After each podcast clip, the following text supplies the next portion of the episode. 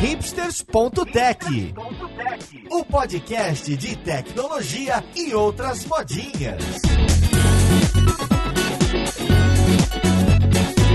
Olá, caríssimo ouvinte, seja bem-vindo a mais um episódio do seu podcast favorito. Esse é o Hipsters.tech, meu nome é Paulo Silveira e hoje a gente tem esse assunto bem sério para conversar. A gente vai falar de virologia, de sequenciamento genético e a gente vai conversar com especialistas da área, pessoas que trabalham com isso, estudam isso, pesquisam isso e não tem como evitar. A gente vai começar a conversa falando sobre o coronavírus, mais especificamente falando sobre atitudes que a gente pode e deve tomar para ajudar esse problema, para ajudar a sociedade, que são deveres deveres que a gente tem. Então vamos lá, podcast, ver com quem que a gente vai conversar.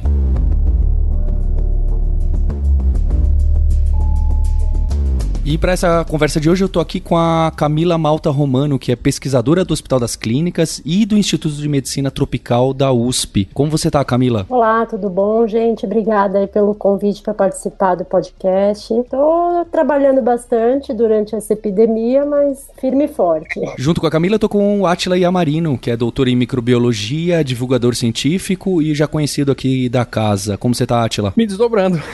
Falando, eu tô a Simone no Natal, só que com com o coronavírus. Onde dá, eu vou, falo disso e a gente propaga informação boa, porque não falta informação ruim. Tô também com o Anderson Brito, que é doutor em biologia computacional e pesquisador em Yale. Como você tá, Anderson? Tô bem, né? Na medida do possível, tô em isolamento aí há uma semana já, trabalhando de casa. Mas sim, tô bem. Obrigado aí pelo convite. Obrigado, Anderson, por encarar o fuso horário diferente, que também tem um fuso horário diferente, é o Maurício Balboa Linhares, nosso co-host. E aí, Linhares, tá trancado na Filadélfia? Estamos oficialmente todos trancados a partir de hoje no, no estado todo. A única pizza que sobrou no mercado foi a pizza havaiana com abacaxi, que ninguém, obviamente, quer comprar. E com a Roberta Arcoverde aqui em São Paulo comigo. Tudo bom, Roberta? Tudo bom, Paulo. Eu adoro pizza com abacaxi, mas ao contrário, né, eu espero realmente que, ao contrário da Simone e Atila, você não precise voltar todo ano com essa carga de trabalho aí. Estamos juntos esperando isso, viu? Uma pandemia só tá bom. E eu queria fazer um disclaimer. A gente tá gravando esse episódio no dia 16 de março, uma segunda-feira, e ele sai dia 17 de março, uma terça-feira. As coisas estão evoluindo muito rápida, vale ficar atento no que, que os mecanismos de saúde, os órgãos responsáveis estão passando de informação, o que, que a gente precisa e deve fazer. Eu queria começar essa conversa com vocês, pesquisadores, falando o que, que vocês consideram, de acordo com todos os órgãos internacionais e nacionais, o que, que deve ser agora esse movimento no Brasil, que cada cidadão pode tentar ou deve fazer. Então, eu diria que a prática do isolamento social é algo fato necessário que a população, especialmente a mais jovem, tem que ter em mente a importância dessa medida na, na contenção dessa epidemia viral. E esse isolamento seria o máximo, da gente tentar não ter contato com ninguém em nenhum momento e evitar sair de casa ao máximo. Exato, sim. É um momento que exige essa participação da sociedade. Né? A gente tem que entender o nosso papel também, porque é bastante comum a gente querer apenas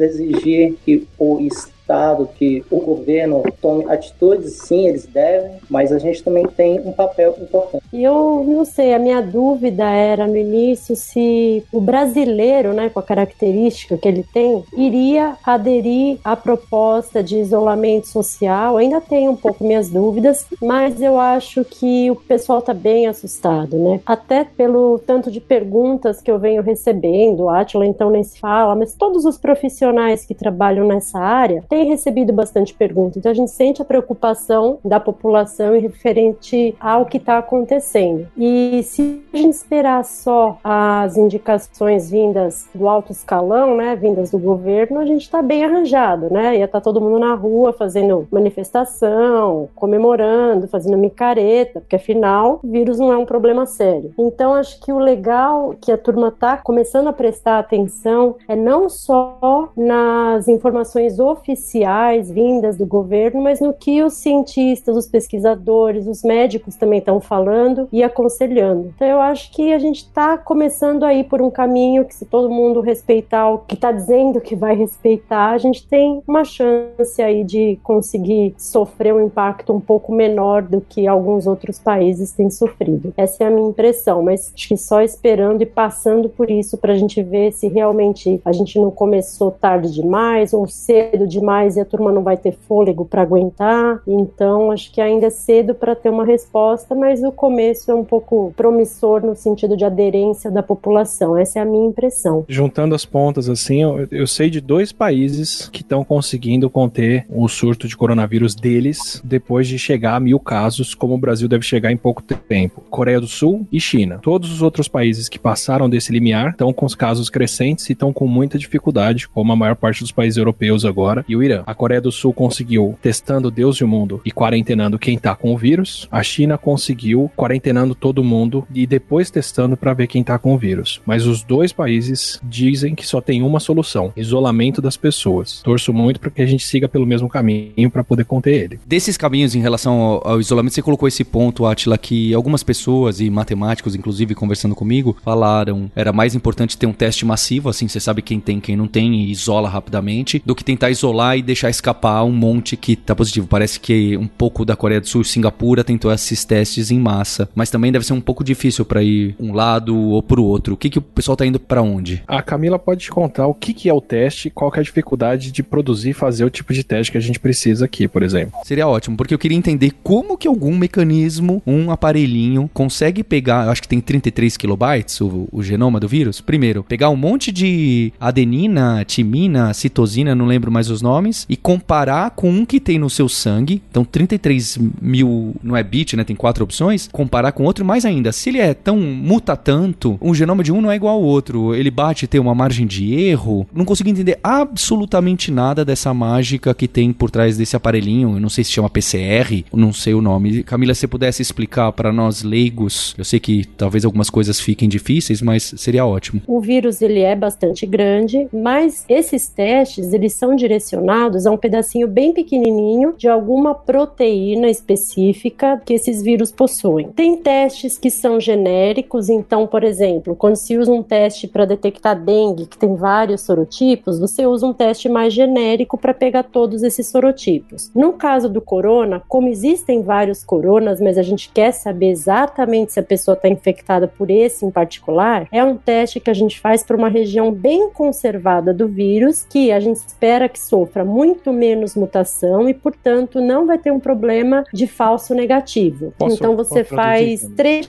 similares àqueles do vírus e funciona como se fosse uma sonda. Não vou entrar em detalhe da técnica de PCR, mas você é, encontra esse trecho dentro do sangue, da saliva ou do lavado orofaríngeo, enfim, da amostra biológica do indivíduo que está com a suspeita, amplifica esse material até que seja possível a gente detectar por um aparelho para poder enxergá-lo propriamente dito. E se esse material estiver presente, você pode dizer que então o paciente é positivo. Eu vou traduzir para programação, para a galera poder entender. Eu acho que eu já peguei um pouquinho, mas manda bala. O tipo de teste que a gente faz pro coronavírus agora, que é o primeiro tipo de teste que se faz, porque esse é o que tem mais poder de alcance, mas não é o mais barato para se fazer a longo prazo, que é o PCR, ele funciona assim: você amplifica material genético que você já conhece. Então ele é como se fosse uma função de find. Então quando a China falou, temos um vírus novo circulando, aqui está o genoma deles, o que ela deu pro mundo inteiro foi quais eram as sentenças que a gente tem que procurar dentro do sangue das pessoas para ver se o vírus está lá dentro. Então quando a Camis fala assim que é, no caso da dengue, por exemplo, você tem vários tipos de dengue, é como se ao invés de um find para um trecho específico, você usasse uma expressão regular. Então você põe um pouquinho do que é específico, deixa um ou outro termo ser variável, porque depende do tipo de vírus da dengue, e aí você busca e vê o que retorna. No caso do coronavírus, como a gente sabe do genoma dele e a gente sabe quais trechos são mais fiéis entre as cópias do vírus, você dá uma busca por aquele trecho. A diferença é que ao invés de dar uma busca e ela voltar para você, no caso do corona, o que a gente faz é dar uma busca e copiar isso muitas vezes para poder ver o resultado do experimento. Então é como se você estivesse dando um buscar e depois copiando e colando no arquivo de texto que vai ficar enorme. E esse arquivo de texto gigante é o que você entende que você encontrou a expressão lá dentro. Basicamente, busca uma palavra e no final você sai com uma sentença inteira. A depender do tamanho do genoma, você sai com um capítulo inteiro, digamos assim. Então você começa com essa pequena região que você sabe que está lá e a partir dela você encontra, digamos, todas as outras palavras que, digamos, que compõem a sentença ou o texto ou o capítulo, que nesse caso seria o genoma.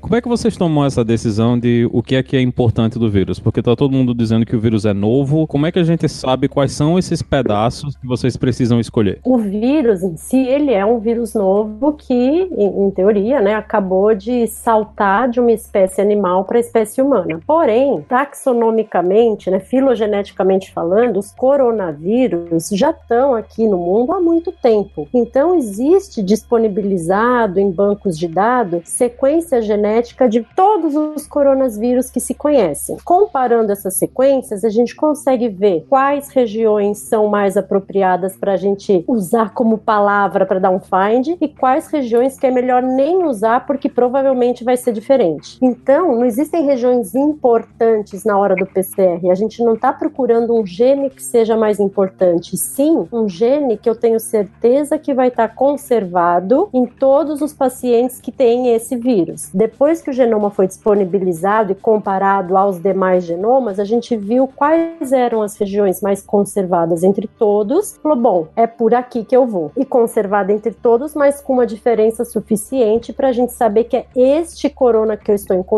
e não SARS, por exemplo. Que o SARS é do mesmo grupo que o Covid-19. Na verdade, os protocolos ah, inicialmente preconizados pelo CDC, o Charité, que são os que a gente usa, eles partem do princípio que é o seguinte: eu faço um find um pouco mais genérico para esse grupo dos coronas. Se der positivo, aí eu procuro o grupo mais específico, que seria uma forma de confirmação que o bicho está lá mesmo. Então, os diagnósticos não estão sendo feitos só por um find, mas sim por dois. Primeiro eu acho e depois eu confirmo. E, novamente, usando regiões suficientemente preservadas no genoma desses vírus que não vão deixar escapar nenhum mutante por aí. E isso é uma coisa que vocês fazem com código? Tem um código que vai olhar os vírus e olhar o DNA e, e tomar essa decisão de organizar? É uma, é uma decisão manual? É uma solução que muda de cor? É.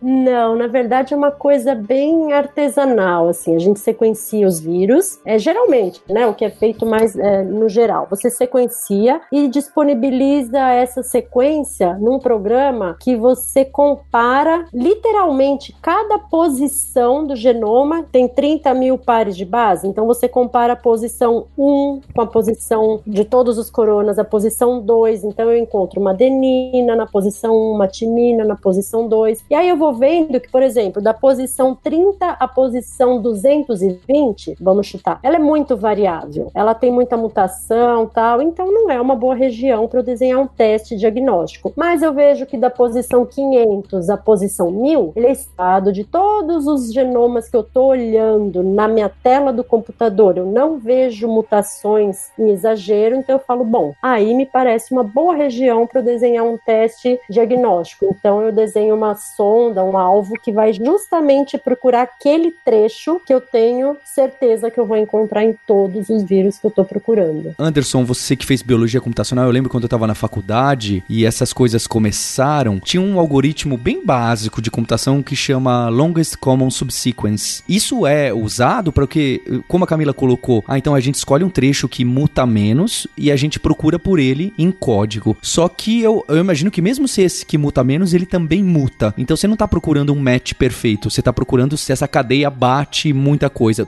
Ó, eu não sei nada, hein? Então se tá tudo errado, pode falar de cara. A gente pode usar computação para tentar facilitar a nossa vida, né? Para, digamos, para identificar essas regiões que são menos variáveis, digamos assim. E a maneira como as pessoas, os profissionais de bioinformática fazem é basicamente comparar esses genomas que são basicamente strings, são sequências de letras que são bastante similares, mas não são idênticas. Então, como que a gente compara essas sequências? A gente usa um método chamado alinhamento de sequência, que é basicamente assim, a forma de se pensar sobre um alinhamento é imaginar uma matriz. E nessa matriz, cada linha é um genoma e cada coluna é uma base, um A, um T, um C ou um G ao longo desse genoma. Então, assim, existem algoritmos que são capazes de fazer buscas para exatamente localizar essas regiões que são idênticas ou bastante similares, de forma que no final a gente tem essa matriz que a gente pode comparar e, digamos, mensurar, quantificar quais regiões são mais variáveis e quais regiões são menos variáveis. A gente chama isso de um alinhamento múltiplo de sequências e é uma ferramenta assim fundamental dentro da genômica atualmente. Para dar uma noção da importância para você vocês desse monte de técnica, o mundo inteiro compartilha essas sequências. Toda vez que alguém descobre um organismo novo, ou descobre uma variedade nova de um organismo, ou descobre algum fenômeno novo, assim que a gente tem a informação do que, que faz isso, de qual é o material genético, a gente deposita em repositórios como o PubMed, que é um dos maiores do mundo, aliás, como o NCBI, que é o repositório do órgão de saúde americano, onde depositaram o genoma humano. Tem outros europeus, asiáticos e por aí vai. Geralmente eles se conversam e trocam ah, os dados entre eles, mas assim, toda vez que eu quero descobrir alguma coisa nova, existe um banco mundial de informação que eu posso checar com todos os organismos, ou quase todos, que foram sequenciados até hoje. Então, quando falaram, por exemplo, que o coronavírus tinha pedaços dele que eram do HIV, a primeira coisa que eu fiz foi pegar o que o pessoal estava argumentando, pegar aquele pedaço do genoma do coronavírus que diziam que era do HIV e comparar por esse tipo de alinhamento de sequências num banco internacional para ver que tudo era compatível com ele, que era um pedaço tão genérico, tão comum, tão distribuído, que podia ser de qualquer organismo, até de HIV, mas não tinha motivo nenhum para achar que era dele primeiro. Daí a importância do pessoal depositar toda essa informação tão cedo quanto possível nesses lugares. Era isso que eu ia perguntar. Então existe um grande repositório meio que open source de informações uh, genéticas, não só desses organismos, né, não só de virologia, mas de, enfim, de mapeamento genético de biológico, bioquímico em geral. E esse grande repositório ele é aberto para o público em geral ou ele é fechado para pesquisa, assim como eu, eu fiz mestrado também, eu lembro de, da quantidade de repositórios de artigos e papers que eram fechados e requeriam assinaturas pagas para ter acesso à informação. Qual é o estado desse tipo de informação? É, eles são repositórios abertos. Ah, na verdade, tem mais de um banco de dados, né? O Atila comentou do NCBI, né, que é o GenBank, e ele é do Instituto Nacional de Saúde dos Estados Unidos, ele é aberto. E a gente, até para publicar artigo científico que envolva o sequenciamento, a descoberta de um novo agente, não só viral ou qualquer organismo, você é obrigado a depositar o genoma que você disse que identificou nesses bancos. Não necessariamente nesse, mas esse é o mais famoso. Tem um banco que é o GSAID, que ele foi criado principalmente para influenza, mas hoje ele tem sequência de vários outros organismos e não só você encontra a sequência que você quer, no GSAID você tem que fazer um cadastro só, se eu não me engano. Você faz um cadastro, pega uma senha e aí você tem acesso não só à sequência, como a informação de quem isolou, aonde isolou, se foi de um paciente, se foi de um animal, assim como no GenBank também. Mas lá você tem mais informação clínica do que no GenBank. E esses bancos é, são livres para qualquer pessoa pegar, estudar, fazer algum trabalho, fazer alguma pesquisa. Tem um outro ponto interessante também é que, assim como existe esse banco de dados americano, existe também o banco de dados japonês, o banco de dados europeu e todos eles atualmente eles meio que funcionam em colaboração. Então, quando uma sequência ela é, digamos, submetida a um banco de dados japonês, ela também vai estar disponível nos outros bancos de dados também. E seguindo um, um mesmo formato, digamos assim. Existem arquivos que têm, digamos,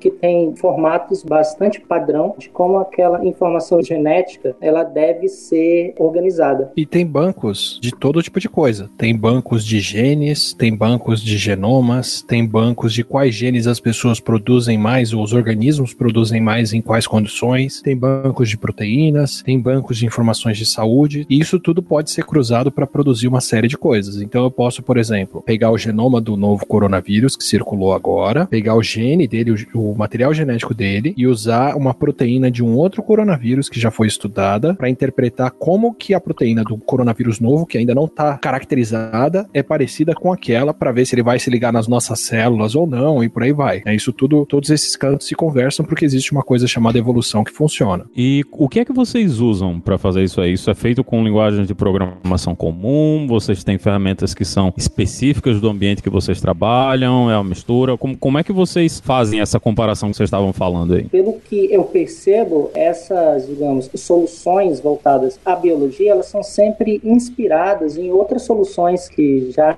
existem ou vice-versa também. Existem às vezes soluções usadas na biologia para análise de dados de dados genômicos que acabam sendo uma fonte de inspiração para que surjam soluções para outras áreas do conhecimento. Também depende muito do tipo de comparação que você quer fazer. Por exemplo, para varrer um banco de dados, como é o repositório de todos os genes de todos os organismos, o pessoal usa muito Perl, porque é basicamente comparação de texto que se faz lá dentro, no fim das contas, né? É um texto biológico, mas é find e comparação de texto e sorting. É, às vezes você quer fazer fazer uma análise mais com mais cálculo envolvido, mais comparativa, o pessoal usa Python, usa Java, tem muito R, se usa muito R para todo canto agora para fazer esse tipo de coisa. Uh, o pessoal da epidemiologia, quando vai transpor isso, usa muito modelagem no MATLAB. Eu já vi algumas coisas em Ruby, tem de tudo. São problemas diferentes que exigem graus de análise diferentes, ou você fazer um programa que é portável para qualquer sistema operacional e aí o pessoal muda de linguagem bem fácil. É, isso que o Atila falou, dependendo, acho que na linguagem biológica, vai, dependendo do nível, do grau da pergunta que você tem, você usa um tipo de linguagem para trabalhar. Então, para alinhamento de sequências, para eu ver entre várias sequências que eu tenho, qual é a melhor região para um primer, é um tipo de linguagem. Ou se de repente hoje eu isolei um vírus, sequenciei e quero descobrir que vírus é esse, porque na verdade na bancada ele não vem com uma etiqueta dizendo quem ele é. Então, se você isola, sequencia, falo, bom, vamos ver que vírus é esse. Então, eu tenho a sequência na minha mão, mas eu tenho que comparar com tudo que já foi descrito para ver se eu descubro com quem ele é mais parecido e possa tirar alguma informação daí. E aí eu jogo num banco de dados e matematicamente ele acha qual a probabilidade daquela região genética que eu joguei nesse banco de dados dele encontrar algo que não seja ao acaso, que seja similar o suficiente para falar, olha, Camila, esse vírus que você está jogando aqui, muito provavelmente ele é um adenovírus. Então isso também envolve uma outra matemática mais simples do que uma análise filogenética, mas é um, um outro tipo de matemática que a gente usa com bastante frequência também. O primer que a Camila falou, ele é o, a expressão regular que a gente vai usar na reação para buscar lá dentro o material genético. Então, se eu quero descobrir se existe um vírus no teste, o primer é a minha expressão regular que eu vou buscar lá dentro para ver se tem esse material genético ou não. Análises de dados genômicos, assim, de uma forma geral, é, eu particularmente uso muito Python, é uma linguagem bastante intuitiva e já existem atualmente bastante bibliotecas que são voltadas especificamente para lidar com dados genômicos. Então, por exemplo, para Python eu uso o BioPython, toda uma coleção de algoritmos para lidar com problemas bastante comuns genômica, por exemplo. Desculpa, só para explicar o que é o primer, o que é essa química. O primer, ele é um pedacinho de material genético. A gente tem dois tipos de material genético. Tem o DNA, que todo mundo aqui participando do episódio tem como material genético, e tem o RNA, que a gente usa para fazer proteína, naquela biologia celular que a gente aprende lá no ensino médio, e que os vírus podem usar como genoma. O primer, ele é um pedacinho de RNA complementar ao DNA para grudar no DNA. Então, o que você está tentando fazer é um pedacinho de RNA que tem as letrinhas certas para você encontrar o mesmo trecho no DNA, ou um trecho complementar. E o que a gente faz é juntar pontas. A reação de PCR que a Camila falou é uma reação que você dá duas pontas que vão se grudar na fita de DNA. Então, eu vou reconhecer um pedaço do trecho agora, aqui na posição 50, é, e outro pedaço na posição 500. E aí o que eu faço é uma reação química que vai sintetizar esse DNA no meio do caminho e juntar as duas pontas. Então, o primer ele é um pedacinho de material genético para grudar de cada lado para você poder juntar depois e fazer mais cópias.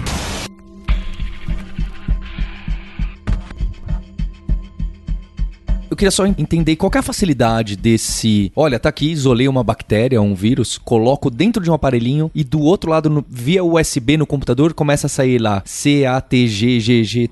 Esse aparelho é uma centrífuga gigante que parece um computador dos anos 60? Ou é um mecanismozinho caro, porém pequeno? Eu queria ter essa ideia desse laboratório. Na verdade, não, não vamos entrar em detalhes de cada um deles, tentar até ser mais genérica e deixar bem separado o seguinte: o diagnóstico que o Atila explicou agora, que é o uso dos primers para a gente restringir um pedacinho do genoma e olhar só aquilo, eles são primers similares ao RNA do vírus, no caso do corona, mas eles são feitos de DNA, porque toda reação de é, diagnóstico né, desse PCR ele é feito com base no DNA. E para os vírus que têm genomas de RNA, a gente usa um mecanismo que transcreve esse RNA para DNA para depois poder fazer essa reação. E como existe complementaridade de tudo, então nosso DNA é fita dupla, então é uma base complementar à outra. Sempre liga o A com o T e o C com o G. E no caso do RNA, como a Atila lembrou até do ensino médio, a gente usa o RNA para fazer nossas proteínas. Então, por exemplo, o livro, né, o código está escrito em forma de DNA,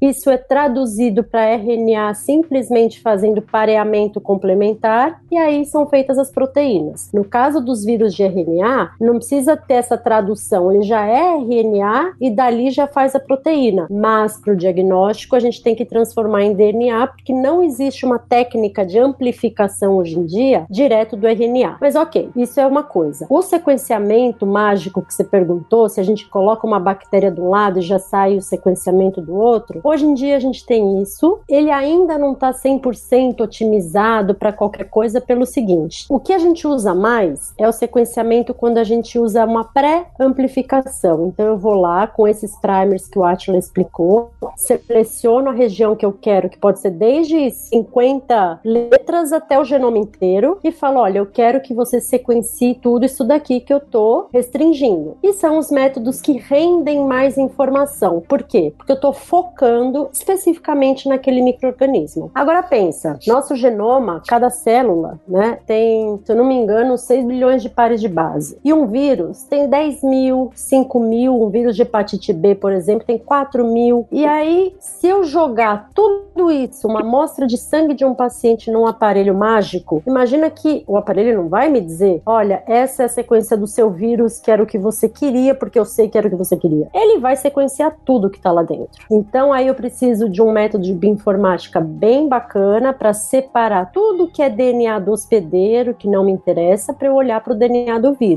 Então, o que a gente mais usa em laboratório é esse sequenciamento direcionado para o agente que eu quero. E quando eu não faço a menor ideia de qual é o agente que eu quero, então entra um paciente que morreu de uma febre hemorrágica, pô, o que será que ele tem? Aí eu sequencio tudo, jogo nesse aparelho mágico, só que em vez de me sair qual é o vírus, vai sair toda a genética de qualquer coisa que tivesse lá dentro: bactéria, vírus, genoma do hospedeiro, genoma contaminante, às vezes do ambiente. E aí o Anderson, como um bom bioinformata, vai fazer a separação do que é que é genoma que não me interessa, que é o do hospedeiro, dessas bactérias de ambiente, para um genoma que realmente faça sentido de ser um patógeno, de ser alguma coisa que eu estou procurando. Então são esses os dois métodos mais utilizados hoje em dia. E hoje a gente tem aparelhinhos que são do tamanho de um pendrive que fazem esse serviço. Você não precisa mais de um equipamento que tem o tamanho de uma sala inteira. Só que ainda está sendo otimizado o rendimento da geração de dados desses aparelhos. Quanto menor, por enquanto, menos dado ele gera. Surreal. O ponto todo é que a gente tem que entender o que, que é o material genético que está lá dentro. Invariavelmente, o que a gente sabe fazer é o que, que é o DNA que está lá dentro. Então, as primeiras técnicas, no fim das contas, em quase todo método para você saber o que tem lá, seja o específico ou genérico, o que você tem que fazer é produzir DNA o suficiente para você conseguir olhar para ele. Então, o método foi ficando melhor conforme a gente conseguiu olhar mais de perto e conforme a gente conseguiu fazer de maneira mais eficiente o DNA. No começo, o pessoal tinha que fazer literalmente banho-maria, assim, esquentar a água e ferver o DNA, tirar, ferver o DNA, tirar, ferver o DNA para poder fazer cópias dele e depois colocar isso numa placa de radiografia, o DNA marcado com elemento radioativo, tirar uma foto disso e ir na régua para saber o que, que era cada basezinha do DNA lá dentro. Isso era a época que você tinha um, você precisava de uma sala para você poder entender um pedacinho de um genoma. Aí o pessoal foi diminuindo, arrumando marcadores de DNA que são muito mais específicos, então que emite um brilho que o laser mede ou que emite outras coisas. Isso desceu para o tamanho de um computador gigante que custava meio milhão de, de euros uh, na época que eu entrei no laboratório para acompanhar essas coisas. E hoje isso diminuiu mais ainda. A gente aumentou muito mais a sensibilidade do que você coloca no DNA para medir o que ele é e você consegue passar o DNA por uma membraninha do tamanho de uma unha e medir a alteração de corrente elétrica lá. Então você consegue literalmente colocar uma gota num pendrive e se o DNA for pequeno, como é o de vírus e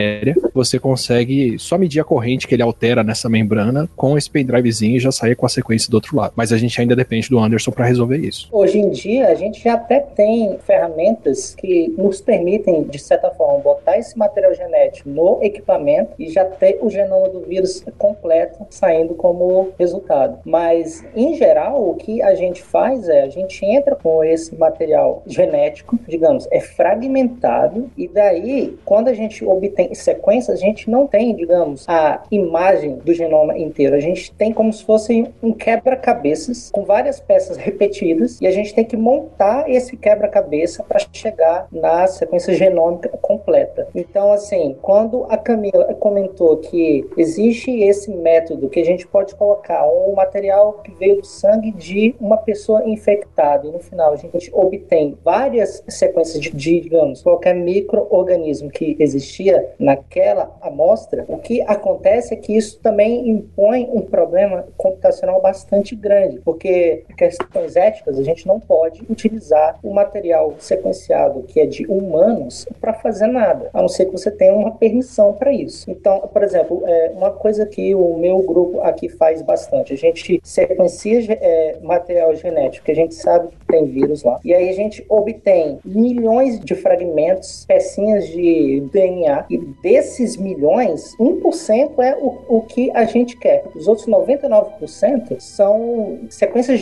genéticas humanas ou de outros micro-organismos que estavam presentes ali. O Anderson, só para entender, então, esse quebra-cabeça, então, sei lá, o, USBzinho que a Camila citou, gera um monte de sequência, muitas do vírus, um pedaço do ser humano do hospedeiro lá, porque caiu um pedaço lá e tal. E aí, esse quebra-cabeça que ela citou que você faz e que você tá falando, eu fiquei meio assustado porque, pelo que eu entendi, então ele é quase completamente manual, você fica batendo o olho para tentar encaixar? E tem lá algoritmos aí já desenvolvidos para justamente lidar com isso. Se utiliza muito a teoria de grafo, por exemplo, para que você compare essas peças do quebra-cabeça, que são nada mais do que strings de 150 caracteres ou até mais, e elas têm sobreposição. Então você pode comparar uma peça com a outra peça de uma forma bastante, digamos, simples, mas que tem um custo computacional bastante grande. Então, assim, é um procedimento computacional que exige bastante capacidade de processamento e bastante memória. É, imagina o seguinte: para começar, o ser humano tem um genoma com 3 bilhões de bases. Os vírus têm, em geral, dezenas de milhares. Então, de 9, 7 mil bases, os menores vírus, até 200 mil bases, os maiores. Então, numericamente, a gente tem muito mais DNA nosso numa amostra do que qualquer microorganismo que está infectando. Você tem métodos de preparação que vão jogar uma parte disso fora, mas nem sempre é possível jogar tudo. Então, numericamente, já é de se esperar que o mínimo ali dentro seja o vírus que você está buscando e que a maior parte seja dos donos, dos hospedeiros, de quem pôs a mão naquela amostra e por aí vai. E depois você tem comparações que são computacionalmente mais leves ou mais pesadas. Se você faz, por exemplo, o método que a Camila falou, que você pega um trecho específico e que você quer saber com o que, que aquele trecho bate, você tem basicamente uma busca de texto. Você tem uma, uma sentença e você quer ver se essa sentença está presente em outros lugares. Isso é um método. O tipo de sequenciamento, o tipo de produção de genoma que esse pendrivezinho faz, que é fazer cópia de tudo, você basicamente tem, sei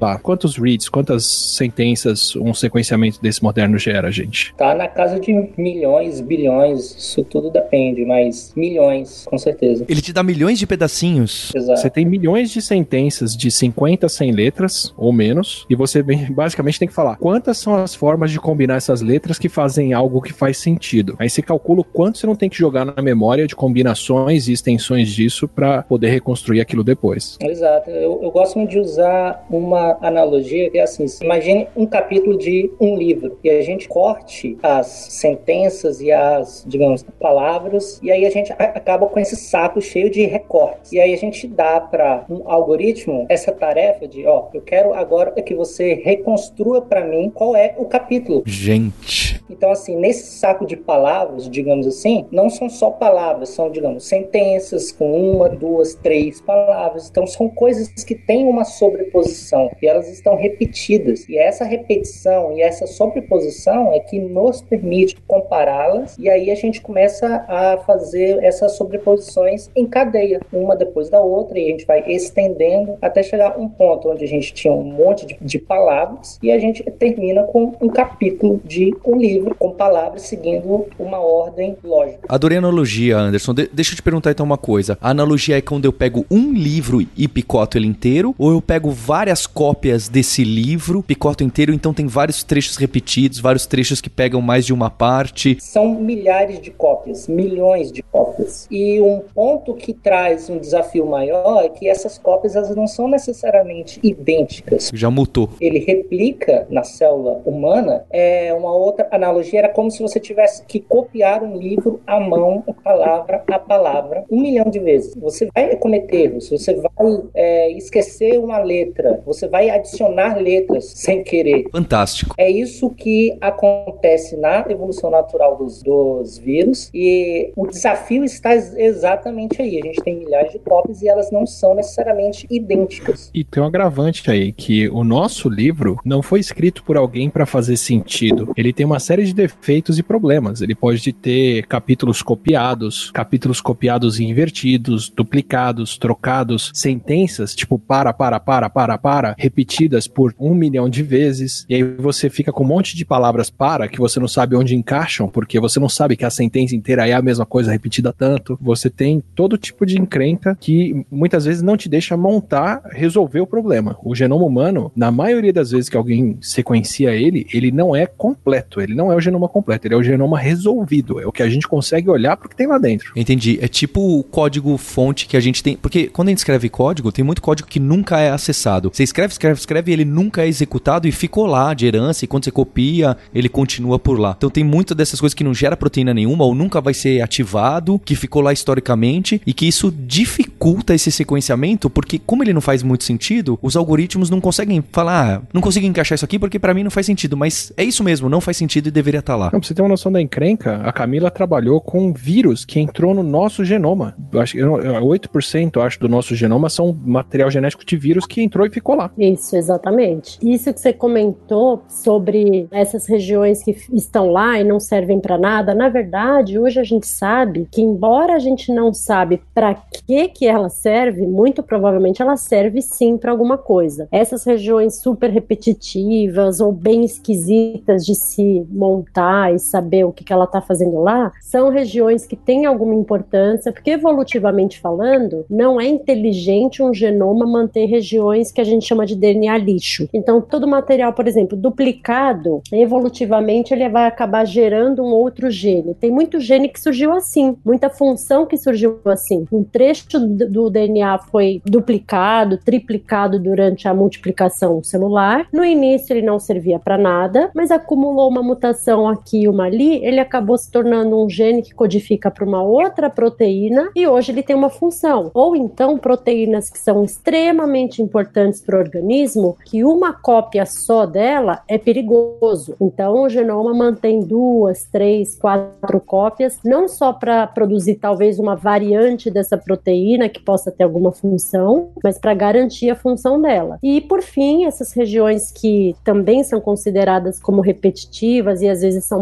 mascaradas nesses processos que o Anderson comentou de montagem, são transposons, que são regiões muito comuns, cerca de 30 a 40% do genoma é de transposon, e desses 30 a 40%, 8,5% é de retrovírus, que entrou no genoma dos nossos ancestrais há milhões de anos. Hoje, todo vertebrado tem genoma de retrovírus no seu próprio genoma. Alguns não têm uma função conhecida, mas outros são extremamente importantes. A gente mesmo tem retrovírus que participa da embriogênese, que são assim fundamentais. Então a gente sequestra genomas de outros organismos que a gente chama de domesticação molecular. Agora você imagina um programa montar uma sequência de um genoma que ele fala não, isso aqui tem cara de ser viral. Porra, mas é o seu genoma também, entendeu? Mais difícil, né? É muito difícil. Transposon tem esse nome porque é uma sequência que literalmente fala para a célula, me copia e me transpõe para outro lugar. Isso, Depois me, joga para cá e para lá, me, me joga na parede. Lá. Então ela vai se espalhando dentro do nosso genoma e vai acumulando esse lixo lá dentro que a gente não usa, que, que a gente, eu tô chamando de lixo, mas sendo muito rude com isso, porque isso tem várias funções, como por exemplo ajudar a placenta a não deixar o sistema imune da mãe atacar o bebê, como a Camila falou. Gente, do, do, jeito que vocês estão falando, eu tô começando a perder a fé nesse negócio, viu? Tá parecendo que é computação demais. Parece eu programando no computador e rezando pra coisa funcionar. a analogia é muito mais forte do que a gente imagina. É um código, só que é um código que tem que ser muito mais robusto do que o código que a gente desenha. Então, por exemplo, por que, que a gente tem várias cópias de um gene? Porque se você só tem uma cópia e toda a parte da célula, de todas as células, depende só daquilo ali, você tem um gargalo dentro do seu sistema operacional muito grande. Mas se você dividir por funções, por imprimir, executar, copiar, fazer, a célula funciona como funciona um sistema operacional tranquilamente.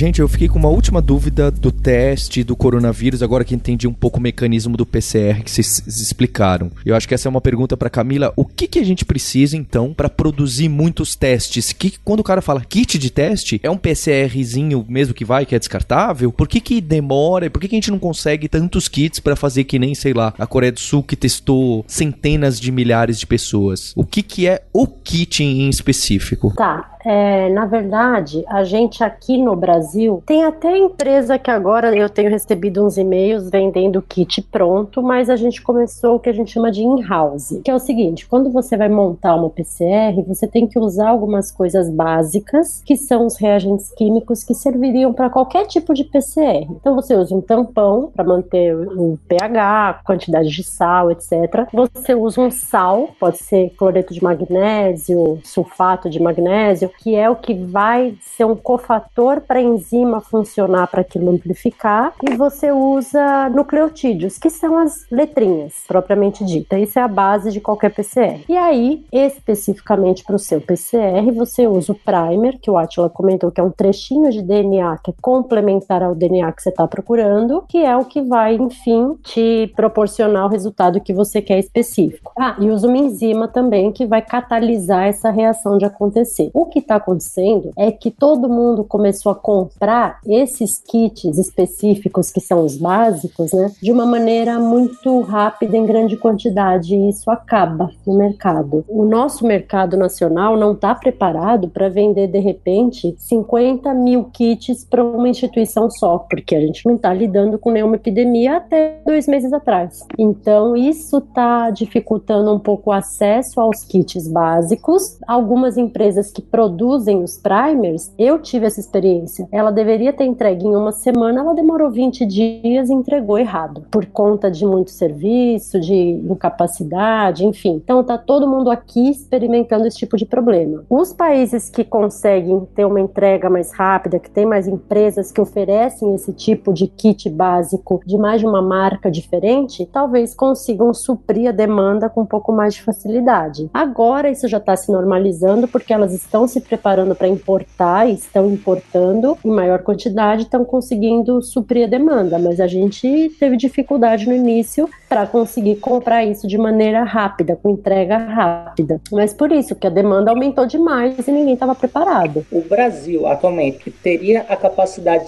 técnica e, digamos, humana de dar vazão para a quantidade que a gente necessita de testes, porque a ciência brasileira de quatro anos para cá tem sofrido muito, né? A gente tem hoje cerca de 30% do que a gente tinha em 2015. Isso que você falou é muito importante, Anderson, porque eu tô na, numa das comissões do HC para responder à crise, né? No Hospital das Clínicas. Tem a parte clínica, que responde a leitos de UTI, a atendimento da demanda, etc. E tem a parte diagnóstica que é feita no laboratório central. Na verdade, aqui dentro de São Paulo, todas as amostras têm que ser validadas pelo Instituto Adolfo Lutz para você dizer, ah, o Hospital Albert Einstein ou algum laboratório como Fleury, Delboni, que são do grupo DASA, né? Além do Fleury, tem o Fleury, o grupo DASA, testaram positivo, mas tem que confirmar. Então vai para Adolfo Lutz para confirmar. E no HC também está sendo feito o teste. Então está sendo feito no Einstein, no HC e no Adolfo Lutz. E a gente soube que o laboratório central do HC e o Albert Einstein estão enfrentando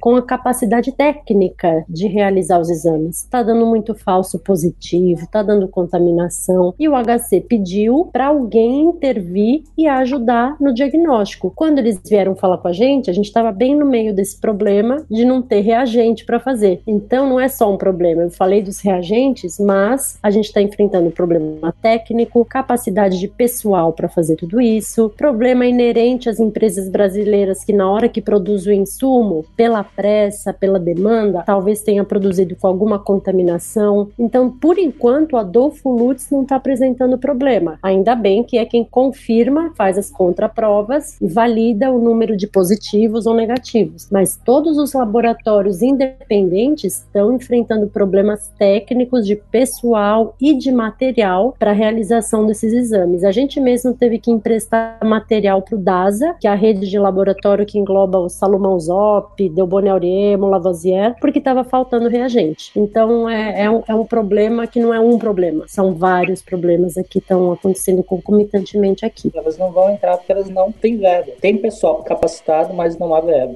E não é credenciado também, né? Porque o governo exige credenciamento. Então a gente pode fazer o teste, só que não está credenciado para, por exemplo, fazer a notificação. Se eu, Camila, detecto um positivo, quem é o meu laboratório? Não está credenciado, portanto, não vai entrar na conta de, de notificação. Só quem é feito no Adolfo Lutz ou em outros laboratórios como Evandro Chagas, Fiocruz, Lacen, e aí também gera um outro problema. Se eles não dão conta da demanda, tá difícil de ajudar porque não é reconhecido é, no status de governo, né? Que é o mesmo caso do CDC lá fora, né? São só os testes que o CDC habilita e ele habilitou muito poucos. Mas isso é internacional também, assim, a gente vem numa onda crescente, não digo nem de terceirização, mas de internacionalização da demanda, em que, por exemplo, é muito mais barato você pedir os reagentes de um outro país do que montar uma infraestrutura no Brasil para produzir esses reagentes. Então, esses primers, que são as sondas, é, os kits reação, os aparelhos, tudo isso pra gente, nos últimos 10 ou 15 anos, é mais barato você pedir isso nos Estados Unidos, na China, em outros lugares e receber pelo correio aqui e fazer o teste aqui. Funciona muito bem durante qualquer ano normal, mas quando você tem um surto mundial, todos os países que estavam importando isso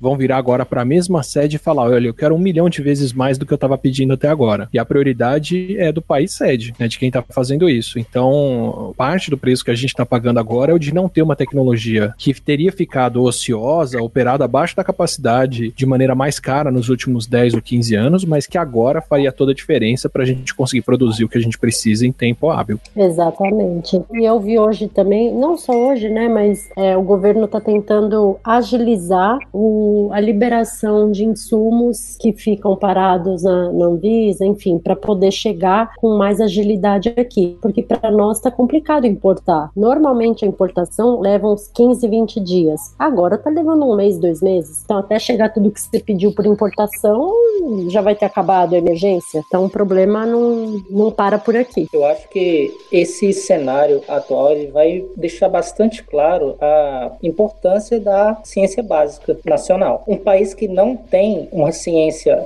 forte, que investe em ciência, fica dependente dos outros. A Coreia só conseguiu fazer o que fez porque eles têm uma indústria capaz de suprir essas necessidades e essa indústria ela veio em função do fato de você ter investimento em ciência, ter pessoal preparado que depois empreendeu e criou sua própria fábrica de, digamos, de primers e aí eles têm esse aporte material lá para dar resposta. A gente não tem. E o que a gente poderia fazer para ter? Investir em ciência. E o que, que a gente está fazendo? A gente está cortando investimento ano após ano. Então, assim, não há uma prioridade no Brasil é, a ciência. É algo tido como algo supérfluo. Bem, acho que foi muito esclarecedor. Eu gostei bastante de entender um pouco mais e estou um pouco assustado como o Olhares colocou por causa de ficar tudo muito próximo do Gataca do computador e do lógico nessas sequências genéticas. Eu queria só que vocês deixassem as considerações finais para quem está ouvindo esse episódio que foi gravado dia 16 de março de 2020 e que sai dia 17 de março de 2020, onde que as pessoas podem se informar para se proteger, tentar aderir ao trabalho remoto, que nem a gente aderiu na Kaela Lura, para evitar as aulas, escolas que nem a gente evitou e cancelamos as aulas, adiamos as aulas para o online. Onde que as pessoas podem ter mais informações e, e ficar atentas e também não desesperadas, que o Anderson antes do podcast falou que tem que ter um balanço aí do pânico com atenção total, né, que é difícil a gente chegar. Queria que vocês deixassem as referências de vocês. Eu sugeriria fortemente que os nossos ouvintes aqui buscassem informação diretamente no site do próprio Ministério. Eles estão com um site bastante, bastante assim informativo. Lá a gente tem informações sobre sintomas, possíveis, possíveis, digamos, tratamentos. Então, assim, é importante buscar informações de fontes confiáveis. E para finalizar, evitem compartilhar informações se vocês não sabem se elas são verdadeiras. Recebeu algo no WhatsApp dando uma solução muito fácil para um problema complexo como esse que a gente está vivendo, não faça, não siga aquelas instruções e o mais importante, não repasse informações que vocês não sabem de onde vieram. É fato óbvio, né? Cuidado com as fake news, os grupos de família. Hoje mesmo veio um grupo da minha família está até silenciado, mas às vezes eu dou uma xeretada para ver se eu não vou intervir. Eles não estão compartilhando tome água quente, mas estão compartilhando depoimento de gente que está falando um monte de asneira por aí, se dizendo médico daqui, médico dali. Então, acho que verificar as fontes que usa para consulta é, é uma dessas e, na verdade, acho que se limitar a buscar informação em poucas fontes. Não adianta você digitar no Google coronavírus, o que fazer, que vai vir de tudo. Então acha uns dois ou três sites, o Ministério, o CDC, algumas universidades têm disponibilizado umas páginas com atualizações. O próprio Atila, eu acho que estando aqui a gente tem que valorizar a divulgação séria, né, que a gente tem e buscar informação de menos fonte, mais fonte segura e seguir as instruções. Na verdade, se é recomendado ficar em casa, não usa isso como oba, tô de férias, vou pro shopping, que aí não vai adiantar nada. Então siga as recomendações e não pense só em você. Pensa que você tem um pai, uma mãe, ou uma sogra e um sogro, ou um vizinho idoso, alguém que você pode estar disseminando e fazendo a diferença sim. Então tomar cuidado por você e pelo seu colega. É, eu tenho um número para passar para as pessoas, para quem recebeu essas mensagens duvidosas ou qualquer mensagem de saúde ou recomendação ao redor do coronavírus. O Ministério da Saúde tem o um número de WhatsApp, que é código de área 61, então 61, e o número é 992 89 4640. Eu só vou repetir de novo, eu nunca achei que fosse repetir um número de telefone no podcast, mas 61 992 89 4640. Você encaminha a mensagem para esse número e o Ministério da Saúde te responde se aquela mensagem é verdadeira ou falsa e ainda manda mais informação a respeito. Se você está na dúvida, e mesmo se você não tiver, vale conferir com esse tipo de número, com esse número em específico para você saber se essa informação é, é legítima ou não antes de repassar ela. E em geral, se informem sim. Como eu disse, os países que estão conseguindo conter o vírus estão fazendo isso através de isolamento e contenção, e isso depende da colaboração de todos. Né? A gente tem que estar tá atento, ciente e consciente, porque por mais que a maioria dos ouvintes eu imagino que não esteja no grupo de risco de mais de 70 anos, que é o grupo que mais tende a sofrer com o vírus, isso não quer dizer que para as outras pessoas a Covid é uma doença leve. Boa parte das pessoas precisa de hospitalização e internação, então mesmo se você não está no grupo de risco e a sua chance de morte é pequena, isso não implica em você estar tá bem saudável pegando ela, você pode precisar de um hospital e quem precisa de hospital agora são as pessoas que têm mais risco de morte, então não vai você ocupar um leito porque você não se cuidou, apesar de não estar no grupo de risco, ou passar esse vírus para alguém que está em grupo de risco, então é uma responsabilidade de todos, a gente precisa agir coletivamente numa hora dessa porque não se combate um problema desse com ações individuais só. Eu só queria acrescentar um outro ponto que eu acho que é bastante importante, que recentemente eu vi que o SUS tem enfatizado isso bastante. Se a pessoa está só com, digamos, sintomas leves, é indicado que ela fique em casa. Não vá buscar um hospital ou um posto de saúde Obrigado, Anderson. só com uma coriza ou algum mal-estar simples. Não vá, porque se você faz isso, você vai estar passando para outras pessoas. Se o que você sente é um sintoma mais moderado, por exemplo, uma febre baixa, uma tosse, busque um posto de saúde. Apenas se você tiver com um sintoma mais grave, por exemplo, uma febre alta, uma falta de ar, aí sim busque uma emergência de um hospital. É importante ter em mente que as coisas elas têm níveis. Há sintomas brandos, leves e há sintomas graves. E dependendo do sintoma, fique em casa. Bem, queria agradecer então os cientistas, biólogos, doutores, pesquisadores aqui pelo tempo, pela dedicação. E é bom contar com vocês para esse combate aí que está sendo duro. E agradecer ao Linhares e a Roberta que estão trabalhando em, em, home office, assim como eu e como vocês. E o próximo episódio a gente vai fazer um, um guia especial do trabalho remoto. É óbvio que são poucas pessoas, como o Anderson também me colocou lá no começo do episódio, que tem o privilégio de poder tentar trabalhar remoto. Então a situação é muito difícil para uma, provavelmente a camada mais, mais exposta para essa situação e, e que tá menos preparada economicamente, socialmente. Então, acho que é um, é um desafio muito grande pra gente e cuidado com as fake news. É isso, obrigado pela sua audiência. Acho que é interessante você compartilhar esse episódio com o pessoal de tecnologia, por causa do alerta, por causa de ser interessante cientificamente. E a gente tem um compromisso na próxima terça-feira. Hipsters, abraços. Tchau.